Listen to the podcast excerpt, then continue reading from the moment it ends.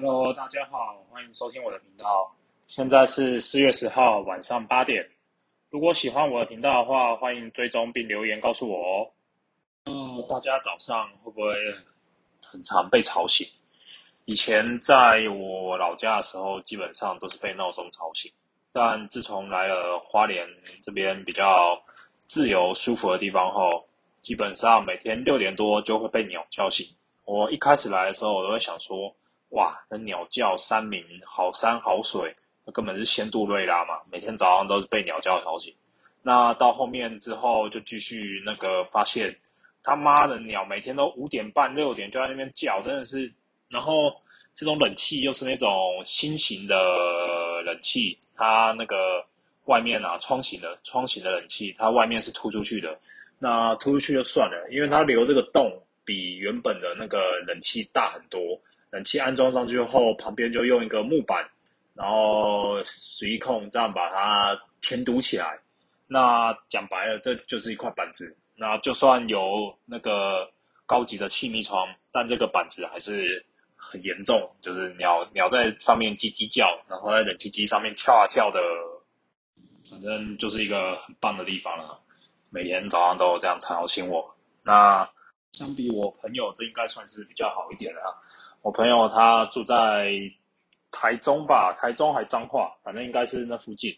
啊，前段时间，现在啊，现在不是有那个庙会活动嘛？诶，他们庙会活动啊，比较热闹啦，那比较热情，那所以基本上来说，每天都是蛮蛮蛮热闹、蛮热情、蛮刺激的。偶尔还可以开开警车晃晃，对不对？那讲白一点，就是比较舒舒舒舒压啦，他们比较舒压啊。可是住在附近的居民可能就觉得这比较不自在一点，那也就会比较不开心。那可能对一般的参加庙会来说，他们就是热闹嘛。那可是对当地居民，毕竟大家都有遇过吧？那种一大早就在那边 biang biang 蹦蹦，然后晚上。也有那种 biang biang 蹦蹦那种放烟火啊，就很快乐那种。像之前前段时间，不是有台北那个青山宫在放烟火，放到凌晨一点两点还在吵。那他去检举那个居民嘛，居民录下来，然后去找警察检举也没有用。那青山宫是有说会改善的啊，只是他改一个宫庙改善，其他地方还是一样，依然有他们的。传统嘛，那还是很难改啊。相信这个很难讲。不过，就像买房嘛，买房你也是会看附近的险恶设施啊。险恶设施什么加油站啊，然后一些公庙啊，这些也基本上是险恶设施啊。所以我就在想，其实会不会是公庙其实也有抑制房价的效果？如果真的要打房，我们就在那个。房想买的地方，那个办一些庙会啊，就庙会动不动去那边绕境一下，绕个一年两年，应该的房价也会下来那可能那可以达到妈祖打房的效果啊。这是题外话了。那那打房之外，应该是很困难的。认真讲，房子应该没有那么简单打下来。毕竟你买房不是人买房，是钱买房。就像前一段时间不是有在炒，诶，台湾的人口那个衰退嘛，人口。成长率是负全世界第一、第倒数第一、倒数第二的，是在那个国家发展委员会，他有一份报告，他就说，在二零五零年，那台湾人口可能会低于两千万，也就是在这未来三十年，大概人口会少三三百万，那平均一年可能就少挣多少钱？一万、十万？对，大概就是平均一年少十万人。那可能就会有人想说，少子化跟房价真的不会有影响吗？人口都变少了，那房子还是依然一样多，甚至越盖越多，持续上升房价。这个虽然现在是铁铮铮的摆在眼前啊，这就是事实。那可是人口也是铁铮铮的在下降下降啊，是不是可能会说台湾房市会进入？需求毕竟买卖嘛，大家可能会想说需求供需平供需平衡，那可能房价这样一直高居不下，那可是接盘的人可能变少了，所以也就是说可能会觉得房价会这样往下掉。但这边有个前提啊，如果真的到二零五零年台湾人变了两千万人，那这边来说，你还要再等三十年，三十年来赌这房价有可能下降。也就是说，你你又要用假设我们现在二十二十五岁嘛，那你要到三十年后五十五岁赌房子下降，那你这三十年基本上要住房还是你要住嘛？那你变成三十年要租房，那三十年期间如果房价没有下降，你人生可能就会空转大概三十年。那这三十年，如果你真的被你赌到你房市下降，那你已经五十五岁了，你觉得你去贷款？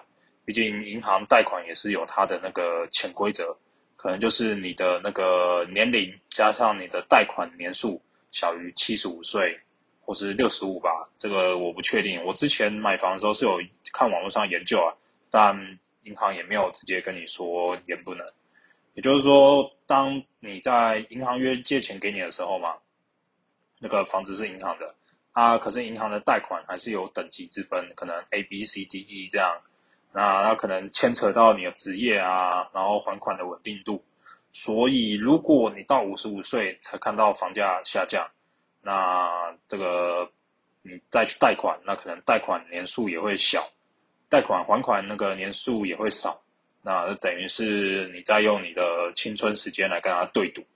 那先不要说房价会跌啦，基本上来说。就算人口变少了，那这些都市集中人口的地方，只要人还是继续增加，它人口还是集中，那这相这相比而言，就不是人口变少问题，就只是人口集中的问题。好的地方还是会好，热闹的地方还是会热闹，那不热闹的乡村可能会越来越落寞。那那边的房价说要跌，一定会跌，或也有可能会跌，但你要用。时间或是什么金钱通勤来住在那种比较乡下偏远的地方吗？我想大部分的人如果有能力，基本上都会想住在离公司近的地方嘛。也现在这样房子新房子在盖嘛，当然说实话，相比在都市的土地开发下，你新房子每盖一间，那土地能用的地方就少一块，所以这还是很明显的供需还是失衡。那也就是说，你在都市热闹人口集中区，你的需求还是大于大于你的房市的供给量，所以我相信，在这个人口少子化跟那个房价关系上，那这可能是要看你的区域。那如果说我们是在都市啊热闹有求学的地方来说的话，人口就算再出生，真的到二零五零年，台湾人口只剩下两千万人，那我相信这些地方的房价依然还是会上涨。嗯，也会有部分人说啊，那既然房子这样一直居高不下，是不是要用政府的力量来控制它？这种思维就其实还蛮依赖政府的那个哎政策啊。说实话，就世界来看，没有真的打房成功的政策是没有几个啊。打房后的反弹一定是有的，毕竟在台湾百分之七十八十的人民是有房子的。嗯，对台湾人来说，那个居住可能是他们的居住正义，是基本人权，但买房子不是啊，买房子没有买房人权。就像你不能要求政府说，因为你家太远，然后就叫你把那个车子配配发一台车子给你，或是叫你把捷运啊那些拉到你家门口，这个是不行的。如果你想要你想要的东西，你就要自己去争取而来。所以这么说来说好了。房子买不起，绝对不是房价的问题，那很有可能就是我们自己的资金的问题。毕竟东西太贵，那不是它的优点，那是你的问题。这个网络上流传的一句话那也就是说，只要比你有钱的人还还有很多钱，那他的需求跟你的需求重叠，那只要他出的钱比你多，那房子就是那个价钱。如果说世界上可能只剩下你一个人，那很简单，房子不是一元就是一百亿都有可能。但这个市场上来说，如果在基本的供需平衡下，房价越来越少，诶，房价越来越高，房子越来越少，那房子只会越来越缓涨。嗯，只是有时候每次都看到很多人在那边抗议说，哎，这个政府啊要升息打房啊，但看现在政府升息了，说实话。房价有降吗？也没有啊，也没有说特别的幅度的涨，毕竟都已经涨过一轮了。我在这边也不是说要鼓励大家去炒房啊，只是觉得说，毕竟我们人活在世界上，时间是有限的。如果你用个二三十年的青春光阴去跟他赌那个未来的房价下跌啊，或是到一个合理区间，大概一百万就想买大安区，这说实话也是要赌上很多啦。毕竟现在历史也证明了，台湾房价贵的地方还是一直贵下去。以前竹北啊，那个二十三十万一平，青浦二三十万一平，现在基本上很难找到那种地方了啦。其实就像以前，我也是认为少子化跟房价，甚至一些发展啊，那个普通的地方，房价是没有理由飞飞涨的。但自从研究后买了房，发现你的房子虽然买下去那个瞬间，极有可能是那个社区的成交最高价，但那可能之后就是变成地板价。毕竟买房这个现在资讯很透明吧，不会像那个以前被房仲。或是屋卖房啊，那个糊弄说，哎，有人出价比多一百万，你要不要再加价？这些话术来欺骗。现在大部分的人买房前都嘛会上网做好功课，是连那区到底有什么都嘛是会去实际勘察啦。虽然像我朋友他可能没有预料到假日会有那个公庙在那边绕境绕到他们家附近来吵他安宁，那这可能例外啦，毕竟。在现在来说，这个庙会还是比较传统的地方文化，希望有一天能够有所变化吧。那主要是想说，台湾就算真的少子化，那跟房价而言，我相信这一定不是个那个重点啊。这个也是前一段时间吧，前一段时间很多人在讨论的少子化跟房价的问题。是最近有时候这个新闻可能过一段时间就会炒出这个话题，哎，少子化啊，或者什么台北买房不吃不喝几年才能买得起房这些话题，那可能每每每一段时间就会有人想买房，那每一段时间买房后，那那个这个流量啊，新闻就可能会再重演一遍，那就像我现在在这边再蹭一下以前的那个流量，炒一下冷饭。这个总的来说啊。就是虽然人变少了，但社会上流通的钱还是很多，甚至变更多。那这个就自然而然就推升了房价。那钱变多，整体薪资也上升。那有钱人变多，那他们自然相互竞争之下，好想要的地方的房价自然也就顺理成章上去了。那也许会有人说：“哎，不是啊，我出社会几年前出社会三万块。”那我工作了十年，现在才四万块，薪水根本没有上升多少啊。那这个问题可能就是个人的问题。像在那个普考啊、高考啊，以前起薪三万多、四万，那现在也顶多三万五、四万五。说实话，在台湾当公务人员真的赚不了什么钱呐，就真的是图求一个稳字。但有没有很稳，我也不知道啊。刚刚吃晚餐的时候还看新闻，那个阿里山铁路局招考人。招考人员吧，就是要修火车啊，然后兼那个票站人员啊，收票的、检票的。那新闻就在说，这个起薪最高有三万六，年终奖那个起薪起薪很高，然后最高可以到三万六，然后年终奖金一点五个月，然后这个报考率啊、录取率居然还只有一成，代表说你还是有很多人觉得这个薪水是可以的。那可能就会让这个政府就，既然大家都 OK 嘛，那三万六已经比外面企业好很多啦，就不这样来报名参加考试。那可能会有人觉得这个薪水，说实话，也不是有人觉得啊，说实话没有很高。那也不是说这个薪水是可以让你有荣华富贵、高贵的生活，就真的很普通，大概仅供。温饱吧，就是真的所谓的铁饭碗。啊，可能会有人觉得政府应该要带头把薪资提高啊，就像以前最低薪资二十二 k 嘛，然后现在变成二十五、二十六。那有人说是不是薪资应该要拉高啊，拉高到三万三啊、三万五啊，让薪水可以逐步升高，让那个底层的人薪水可以多一点。基本上来说啊，通常政府定一个最低工资，政府来越管越多，对市场来说一定是越不好嘛。但基本工资这个方面，来说，如果政府把基本工资提高，那的确是相对是比较好了。那可能会让一些那个企业啊，它的薪资提高。可能有人会说，也不是每个人都领最低薪啊，因为毕竟现在工作，如果你真的开二十五 K，你要找人也应该是很难找了。那可是这就是一个效应嘛。假设现在最低薪开到二八二十八 K，那如果你开二十八 K，你可能找不到你要用的人，你可能就必须提高三十三一。那原本那些三十三一的，那如果要找更好的人，可能要再提高更多薪资。让那个企业那个请人的薪资提升，那让劳工也变好。那劳工变好之后，那这些可能多了三四千块嘛。那每个人的钱变多了，那内需市场经济也会起来。只是在另一方面来说，如果当内需市场起来，那这个大家钱变多，钱变多后就会造成那个通膨的效应。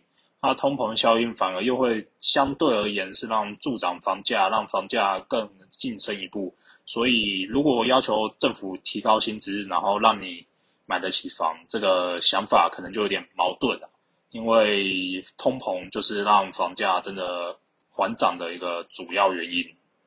只是讲白一点，虽然我个人是觉得提高最低薪资是不错的啦，但如果你一次要政府提高那么多，讲。来提高到三万多块的话，说实话是很危危险的啦。毕竟你一下提高这么多，那很多一些企业啊，那种比较低薪的，那他可能会承受不住。那如果一旦很多家企业承受不住，这个一旦倒闭，是对整个社会会造成冲击。因为还是有一些人，他们领的薪水就是那样，那也会让这些人可能获得工作的，因为他们工作能力。可能比较不好找工作，他们的技能可能不在这个领域是十足堪用的，所以我个人认为提高薪资绝对是好的啦。那只是对于房价可能就比较不好，不好的点就在于房价还会继续涨。如果还没买房的，可能就真的要买房。毕竟现在看来，这个政府提高薪资的意愿是蛮高的，听说明年还会再调涨五趴的基本薪资。虽然对前面提到那些阿里山小火车人员啊，或是我们这些公家机关的人来说，可能是没什么福气享受到这个最低的基本薪资调涨，但是对外面那些比较小型、体质不是健全的企业来说，可能就会有所影响。那这个工资调涨绝对也是会让那个房价相对来说可能会因为通膨而造成了一些变化。啊，大概是这样。那我今天的闲聊就聊到这，明天还要上班。啊，话说最近把那个 Netflix 上面的韩剧《二五二一》看完了。那看的过程中，反而比较多注意的是在那边击剑。击剑真的是一个蛮热血的运动，毕竟以前是没有什么接触啦。他只是看完那个《二五二一》后，发现女主角那击剑帅。又热血又刺激又帅，真的是棒。所以二五二一虽然结局可能并不像以往韩剧这么快乐，但说实话是还真的蛮好看的啊！推荐给一些想看但还没看的人。尤其是里面的击剑比赛，虽然有时候看那个男主在那边撩高中生，觉得有点干，这个真的是也太坏了吧。不过总结来说，还是一部蛮好看的剧。那也希望大家明天上班顺利。那先这样，拜拜。如果喜欢我的频道的话，可以按赞、留言、分享哦。拜拜。